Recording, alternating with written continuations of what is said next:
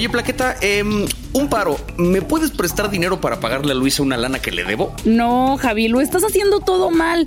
Mira, no te voy a dar pescado, te voy a enseñar a pescar. ¿Mm? Por favor, te me vas a ver los documentales El dinero en pocas palabras, el de No confíes en nadie tras la pista del rey de las criptomonedas y Al mando de tu economía. Y yo también quiero ayudar. Invité a Liliana Olivares de la plataforma Adulting y del podcast Maldita Pobreza para platicar de estos materiales y de paso, pues que nos suelte unos tips para no llegar a la quincena comiendo atún y sopa instantánea. Yo soy Javier Ibarreche y a nombre de Plaqueta y Luis Iglesias les damos la bienvenida a un nuevo episodio de Nada que Ver.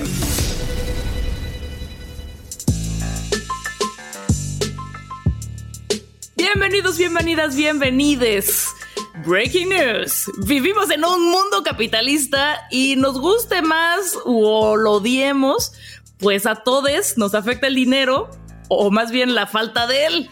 El dinero no solamente está en nuestra cartera, está literalmente en cientos de series, en miles de películas. El dinero es dinero, aprende algo dinero, está en todos lados. Incluso puede cumplir la función de un personaje más en todo tipo de historias, desde la lavandería a Ozark, incluso hasta Army of the Dead. Bien dicen que el dinero no compra la felicidad, pero ah, cuántos tacos al pastor y películas de Netflix nos podemos echar gracias a ese bendito y maldito dinero. Y es por eso que hoy queremos entender un poquito más del mundo del dinero y cómo nos afecta a todas y a todos, siempre desde los contenidos de catálogo. Y para eso tenemos con nosotros a una expertaza en la materia, Hoy vamos a platicar con Liliana Olivares, principal responsable del sitio Adulting, host del podcast Maldita Pobreza. Y yo voy a decretar que a partir de este momento va a ser nuestra asesora financiera, ¿sí o no? Bienvenida Liliana, ¿cómo estás? Bien, muy bien, muchas gracias. Justo le decía empezando que Nada como mi sueño cumplido, que me hayan obligado a ver la tele y que pueda justificar todas esas horas que paso. Y, hoy pude decir como, güey, es de trabajo, ¿sí? Y ya ganar el respeto de mi familia. es el sueño que estamos viviendo, sí, precisamente. Eh, cuidado con eso de asesora financiera porque, o sea, nos va a cobrar por minuto. ¿eh? Entonces, o sea, tratemos de ser sintéticos con esto porque yo no me quiero quedar endeudado. Endeudado como le pasó a los pobres amigos que vimos en esta película, en este documental de No confíes en nadie en busca del rey de las criptomonedas que nos muestra que el mundo de la criptomoneda podría ser no tan maravilloso como nos lo quisieron pintar. Sí, para poner un poquito en contexto, nomás como para resumir brevemente la premisa del documental, eh, cuenta la historia de un tipo que se llama eh, Jerry Cotton, que él fundó una empresa que se llamaba Quadriga CX en Canadá, que era básicamente como un centro de cambio de criptomonedas por efectivo y viceversa, ¿no? Obviamente durante el boom de Bitcoin esta empresa empezó a crecer de a madres, ¿no? Empezó a alcanzar unos números estratosféricos y de repente hubo un día donde los usuarios no eran capaces de canjear sus criptomonedas por efectivo, no estaban recibiendo su dinero de regreso y un día, un 14 de enero de 2019, después de la crisis de Bitcoin donde el valor se desplomó catastróficamente, eh, Jerry Cotten apareció muerto en la India y era el único con las contraseñas para el sitio web y nadie sabía cómo sacar el dinero. ¡Ah, caray! ¡Qué sospechoso! Y básicamente a partir de ahí vemos la historia de una bola de víctimas que de algún modo estuvieron involucradas con la página y varias personas involucradas en el caso.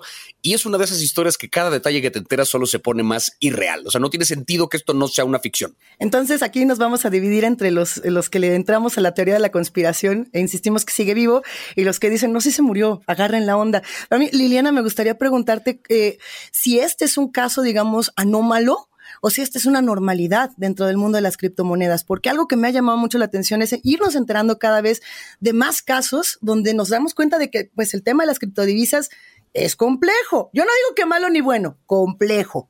Claro. Aparte, o sea, todo empieza a ser muy sospechoso, pero es súper relatable que el güey tuviera las contraseñas. Siento que eso me pasaría a mí. Es como yo también perdería las contraseñas. Por esa parte dije como, pues sí lo puedo entender. Pero aquí hay un factor muy importante. Esto pasa un chingo de veces. Los scams en Internet de robo de cripto pasa todo el tiempo. Esto es diferente porque el volumen estamos hablando de 219 millones de dólares. Pues sí, ¿no? Eso es como, eso es mucha fucking gente al mismo tiempo perdiendo su dinero. Pero eso no quiere decir que hay sumas que sean hasta tres veces mayores, solamente que divididos, ¿saben? A una persona que tenía un wallet con cripto, le llega un mail normalmente, eh, y esto no es, no, no, no, es ningún shame, es una estadística de gente mayor de los 40 años que está como en este, en este práctica de conocer el mundo de la criptodivisa y les llegan mails y los estafan. Solamente que son aislados y no saben a dónde recurrir. Esto al ser una, una un exchange tan conocida, porque aparte estaba súper hypeada, ¿no? O sea, en Canadá y, te lo, y lo dicen ahí, ¿no? Como si querías comprar cripto, era directo allá, ¿no? O sea, era exacto, place to go. Cuando esto pasa, volumen empieza a hacer ruido. Pero esto pasa mucho más. Si, imagínense, en un mundo donde el mundo bancario está, está regulado, ¿no? Ah, te vigilan, este, hay instituciones. And yet, o sea, a mí me han clonado mi tarjeta, ¿no? O sea, ¿cuántas personas hemos sufrido esos fraudes? Sucede. Imagínate en un mundo donde no está regulado no te vas a ni siquiera enterar porque no hay alguien en una oficina armando un papel burocrático que dice, oigan, por cierto, cuidado, no les importa. Tú aceptaste entrar en algo que no está regulado. Y este, este es el punto, consenso, ¿no? En donde tú accediste a, con tal de tener la oportunidad de volverte millonario, porque es básicamente la premisa de la cripto, el decir, oral. Y es un acto de fe. Y entonces ahí la pregunta es, qué tanta responsabilidad jugamos en esto, ¿no? Sí, porque al final, o sea, eh, y, no, por, no, por culpar a las personas que fueron estafadas en esto, pero al final hay un tipo en particular que sí dice, yo le entré a esto con la promesa de que me iba a volver millonario.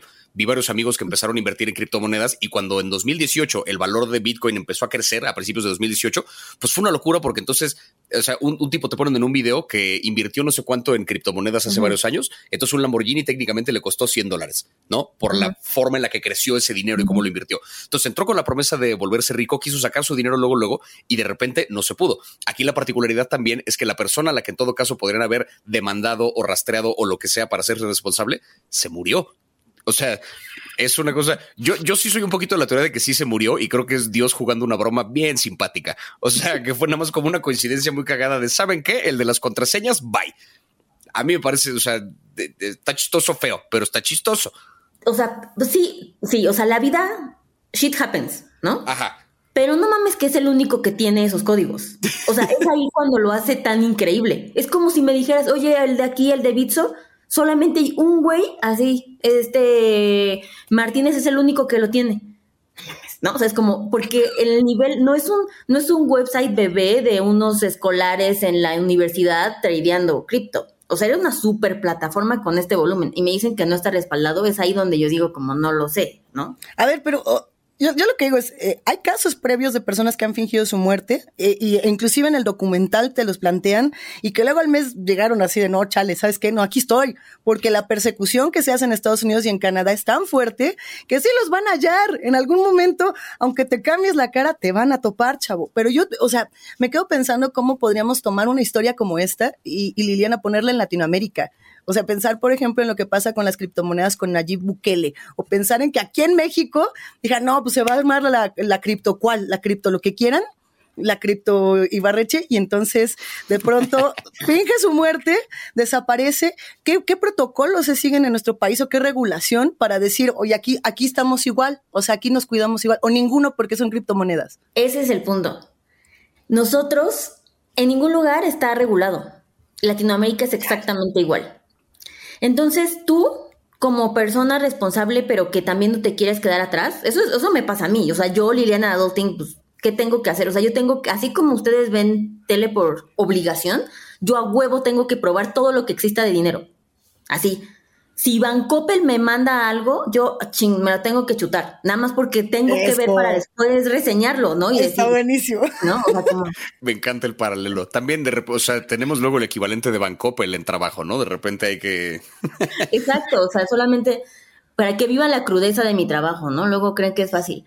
Y es así de, bueno, ok, algo que se tiene que hacer es probar la cripto. Existe, está aquí, suena interesante y al final algo empieza a legitimizarse cuando se vuelve validado por muchas personas, ¿no? Y nosotros ya lo validamos. La cripto está eh, que existe aquí. Entonces, parte de eso es vamos a entrar primero informados.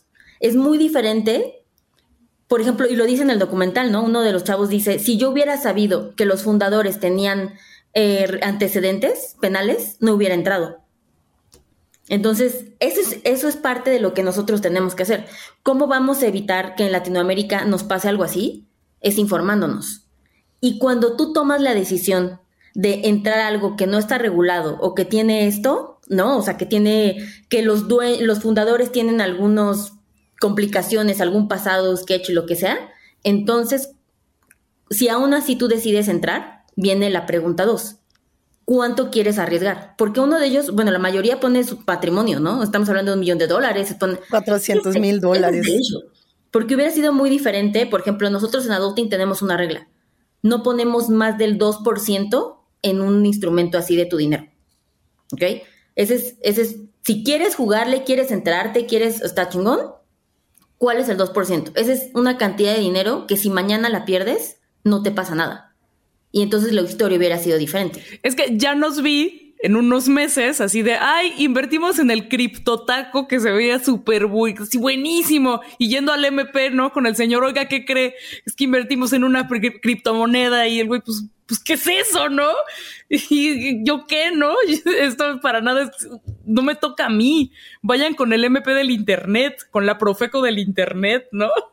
Entonces, ¿qué, otros, qué otros tips tienes para, para las personas que quieren entrarle a específicamente la criptomoneda?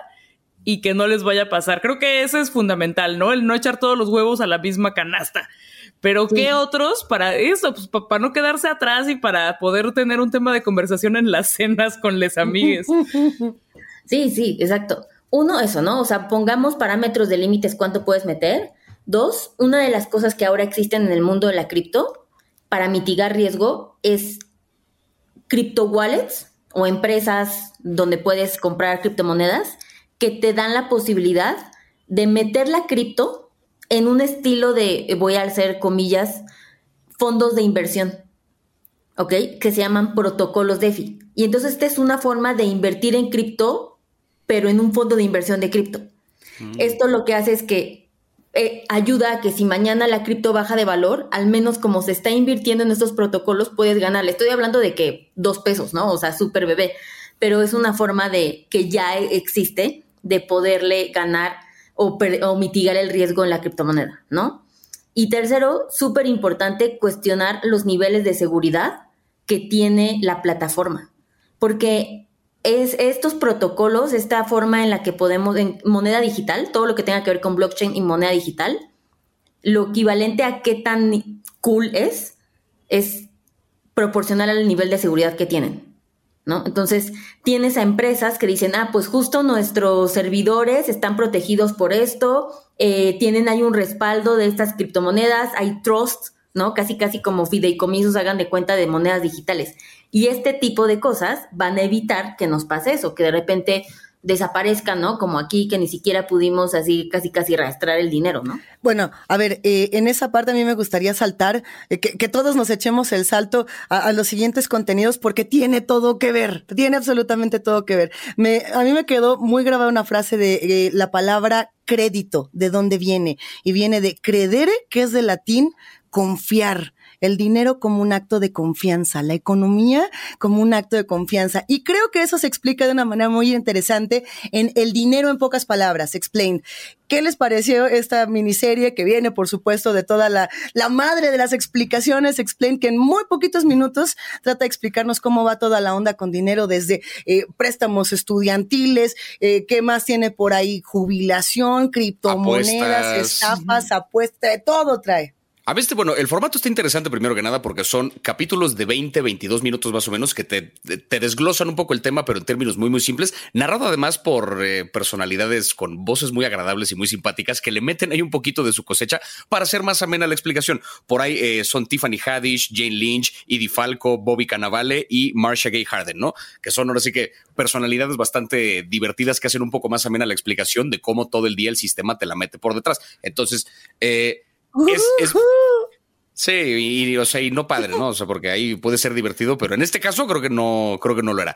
Entonces, por ahí justamente hay un episodio donde habla de, del crédito, por ejemplo, ¿no? De cómo es la historia de, de, las tarjetas de crédito, cómo se empezó a manejar esta idea de que no tienes que tener el dinero para poder gastar y comprar cosas y cómo es que se endeudan diferentes personas. Y te da por ahí tips también de cómo puedes manejar tu crédito inteligentemente y qué te conviene y cómo no caer en las promesas que de pronto te hacen los bancos y las compañías de tarjetas de crédito, porque claramente lo que quieren es endeudarte, ¿no? O sea, que es de ahí un poco de, de donde, de donde ganan. Ahora sí que, eh, no sé, o sea que yo quisiera un poco más de explicación aquí de nuestra experta que nos diga qué pedo con ese tema.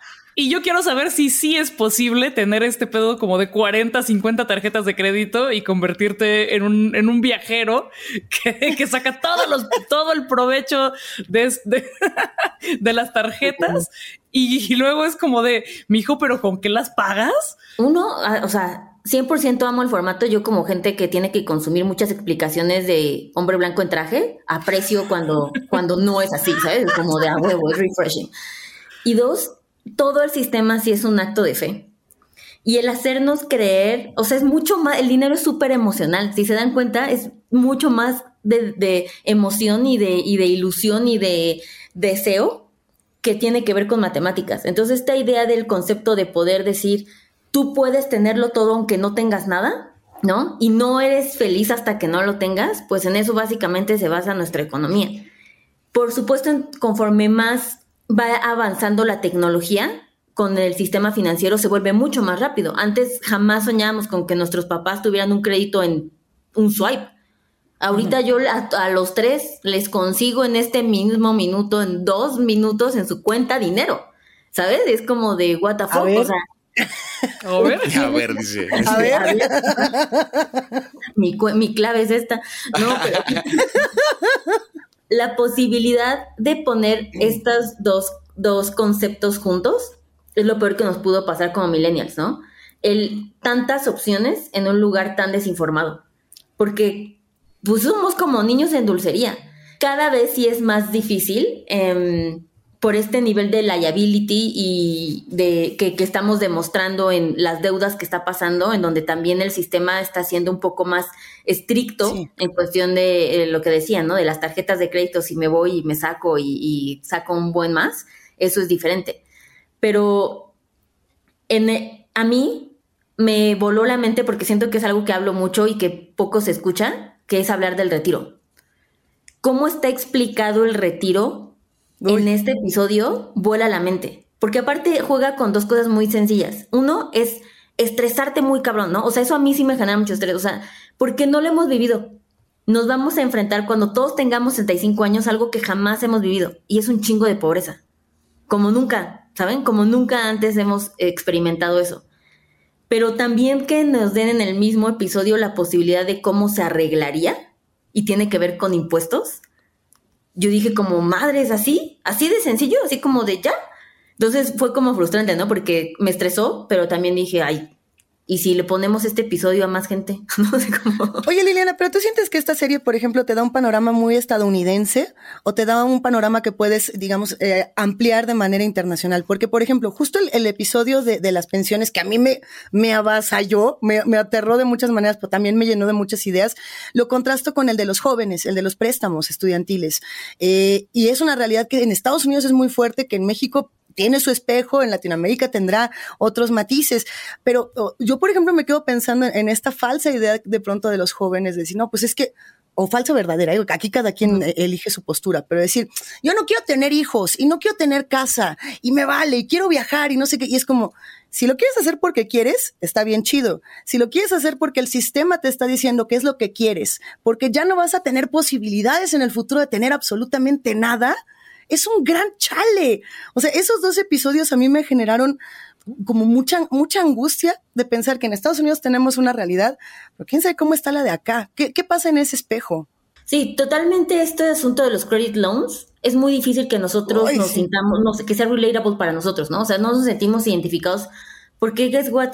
Nosotros ni siquiera llegamos a tener ese problema de privilegio ay, nos endeudamos para estudiar. ¿De qué me estás hablando? No, al menos en México el sueldo promedio es de 13 mil pesos. La gente no tiene la oportunidad de ir a trabajar, a estudiar, tiene que ir a trabajar, ¿no? Entonces, pero Lo que sí es 100% igual es un espejo y va a suceder y funciona incluso de la misma forma como explican es lo del retiro, ¿no? Con este banquito que nos explican de cómo se va formando y qué tienes que hacer tú y lo que equivale nuestro afore a no a lo que ellos tienen en su equivalente en su país, eso sí todos lo tenemos. Y esa realidad va para todos en América, ¿no? O sea, en este continente. Y, ahí sí es algo que podríamos nosotros tomar y mejorar, ¿no? Sí, que la parte que a lo mejor conecta un poquito en el episodio de los préstamos estudiantiles con, con otros países es un poquito el origen, ¿no? De los préstamos, que es cuando en plena Guerra Fría cuando de repente Estados Unidos queda ridiculizado frente a Rusia y que Rusia incluso les manda un ¿quieren ayuda con sus cohetes, papi? Yo te ayudo, yo sí sé cómo hacerlos. Pues quedan en ridículo, entonces dicen, ahora sí le vamos a apostar a la educación. Entonces me llama la atención como, o sea, en cualquier país de este planeta, para que un gobierno le apueste genuinamente a la educación, que es además una apuesta que no te, no te regresa luego, luego, o sea, no en, en un sexenio de un presidente de México, por ejemplo, que le apueste todo a educación, no va a haber los resultados en ese mismo sexenio. Va a tardar un par de generaciones más en que los resultados de esa apuesta por la educación se vean. Entonces es interesante ver cómo para que un país le entre ese pedo, tiene que haber una competencia brutal con otro. No, o sea, hasta que no te diga el otro, no, eres un pendejo, no le empiezas a apostar a la educación de tu propio país. Eso creo que sí resuena muchísimo con todo el mundo y eso te lo plantea muy bonito ese episodio. a mí me pareció como un paralelo muy cagado. Luego, aquí es donde yo me pongo conspiranoica y es ¿por qué el ciudadano de a pie no sabe estas cosas? ¿Por qué necesitamos ver una serie documental para entender realmente cómo funciona el dinero, cómo funcionan estos instrumentos, qué hay detrás de estos préstamos, cómo funciona nuestro cerebro en, la relación con el dinero. Eh, ¿Alguien se está beneficiando de esta ignorancia? ¿Por qué no viene en la educación básica junto con la mitocondria y cosas que realmente no utilizamos en la vida diaria? Claro, tener un, tener un pueblo educado tiene una desventaja muy grande, ¿no? Y eso quiere decir que los privilegios se tienen que distribuir entre más. Y, no queremos eso, ¿no? Los, los, las personas a, cargo, y ya aquí estoy poniendo muy agita el, el brazo fuerte, hermano, pero tiene que ver con eso, tiene que ver con cómo se distribuye la gente que tiene el conocimiento y el privilegio. Y estamos algo hablando tan sencillo como aquí, eh, pongo ejemplo a México, el 70% de la población no tiene una cuenta bancaria. Y ese eso para nosotros es loquísimo, ¿no? Es como, ¿cómo no vas a tener una cuenta? ¿De qué me hablas? El 70%. Imagínense el nivel de privilegio en el que estamos ese 30% en un chorro de mexicanos, ¿no? Y eso quiere decir que, porque esas personas ni siquiera saben que existe, no tienen recursos. No tienen ni luz, ¿no? Entonces, ¿cómo vamos a llegar de ese punto A al punto B? Y ahí hay un, hay un, el no tener un pueblo concientizado quiere decir que nos exigen mejores condiciones, ¿no? A los millennials nos está yendo muy bien en cuestión de la banca, por ejemplo, porque tenemos un Internet que nos permite investigar y comparar. Y eso los bancos les está cayendo muy mal, ¿no? Por eso es como, fuck, ahora estos idiotas se enteraron que el de enfrente cobra menos, ¿no? Estúpidos, o sea, y pues sí, güey, ¿no? O sea, y eso a nosotros nos está abriendo así una ventana de posibilidades que ahora nos toca a nosotros ser el adulto en la habitación para decir tenemos que informarnos, ¿no? Liliana, yo necesito que vengas a mi casa en este momento, nos hagamos unas palomitas y nos echemos un maratón de todas las películas financieras que hay y las que vengan. Ha sido un gustazo tenerte por acá Nada que Ver, te queremos de a montón y por favor vuelve pronto. Nomás dinos, ahora dónde vas a estar, qué tanto vas a hacer, cuáles tus planes y cuáles tus redes. Claro que sí, mi cuenta bancaria. Ah, no. Este, Eso. También, espérame. Su clave, por favor. No, muchas gracias a ustedes por invitarme cuando quieran. Y nos encuentran en Instagram como arroba adultingmx, en Facebook igual, y en nuestra página de internet para asesorías financieras, talleres online, que es básicamente estar viendo dos horas como si fuera televisión y verme haciendo un stand-up mientras les doy consejos financieros en www.adulting.mx. Gracias, Liliana. Qué maravilla. Gracias. Bueno, pues hemos llegado al final de este episodio y pues yo ya me voy a planear mi comuna hippie con mis amigues, dado que ninguno va a tener plan para el retiro, porque somos millennials. Yo al chile sí voy un ratito con mi contador, pero mientras tanto, no olviden pasar por nuestras cuentas de Instagram para recomendar otros contenidos que nos ayuden a entender qué pedo con el dinero, cómo administrarlo mejor o incluso de lo que es capaz de hacerle a ciertas personas. Ahí nos cuentan qué tanto se estresan con el episodio del día de hoy. Y bueno, de pasada, por favor, no olviden que pueden encontrar todos los episodios de Nada que Ver en Spotify, en Apple Podcast o en la aplicación de podcast que más les guste. Y tengan siempre a Liliana y a Adulting en su radar porque puede salvarles la vida, por lo menos esos billetitos que tenían ahí guardados. Nosotras, nosotros somos Plaqueta Coin, Javier Ibarrechi Coin y Luisa Coin Y esto fue Nada que ver, un podcast de Netflix producido por el equipazo de Posta. Gracias por escucharnos. Bye.